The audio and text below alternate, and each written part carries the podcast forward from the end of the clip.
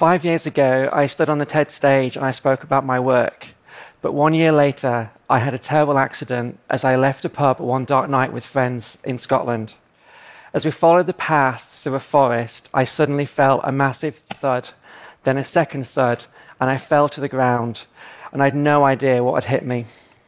I later found out that when the gate was opened in a garden, a wild stag stampeded along the path and ran straight into me and its antler penetrated my trachea and my esophagus and stopped at my spinal cord and fractured my neck. Um, my best friend found me lying on the floor gurgling for help through a hole in my neck. And we locked eyes, and although I couldn't speak, she could understand what I was thinking. And she told me, just breathe. And so, whilst focusing on my breath, I had a strong sense of calmness, but I was certain that I was going to die. And somehow I was content with this because I've always tried to do my best in life whenever I can. So I just continued to enjoy each breath as one more moment, one breath in and one breath out. And an ambulance came, I was still fully conscious, and I analyzed everything on the journey because I'm a scientist. The sound of the tires on the road, the frequency of the street lights, and eventually the city street lights. And I thought, maybe I will survive. And then I passed out. I was stabilized at a local hospital and then airlifted to Glasgow, where they reconstructed my throat and put me in a coma. Um, and while I was in the coma, I had many alternate realities. It was like a crazy mix of Westworld and Black Mirror, but that's a whole other story. and my local TV station reported live from outside the hospital of a Cambridge scientist who was in a coma and they didn't know if she would live or die or walk or talk. And a week later, I woke up from that coma. And that was the first gift. And then I had the gift to think, the gift to move, the gift to breathe, and the gift to eat and to drink. And that took three and a half months. But there was one thing that I never got back, though, and that was my privacy. The tabloid press made the story about gender. Look, I'm transgender, it's not that big a deal. Like, my, my hair color or my shoe size is way more interesting. And when I last spoke here at, when I last spoke here at TED, I didn't talk about it because it's boring. And one Scottish newspaper ran with the headline, Sex Swap Scientist Gored by Stag, and five others did similar things. And for a minute I was angry, but then I found my calm place. And what ran through my head was, they've crossed the wrong woman, and they're not going to know what's hit them.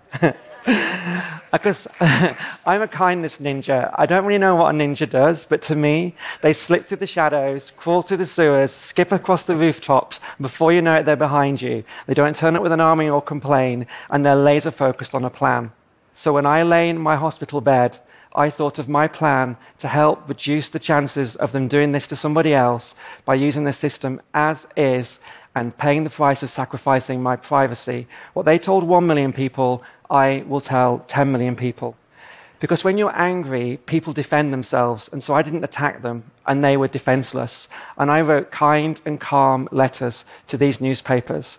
And the Sun newspaper, the kind of Fox News of the UK, thanked me for my reasoned approach.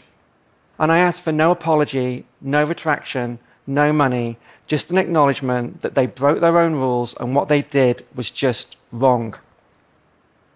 And, and on this journey, I started to, to, learn who they are, and they began to learn who I am. And we actually became friends. And I've even had a few glasses of wine with Philippa from the Sun since then. Um, and after three months, they all agreed, and the statements were published on a Friday, and that was the end of that, or so they thought. On the Saturday, I went on the evening news, and with the headline, Six national newspapers admit they are wrong. And the anchor said to me, But don't you think it's our job as journalists to sensationalize a story? And I said, I was lay on a forest floor gored by a stag.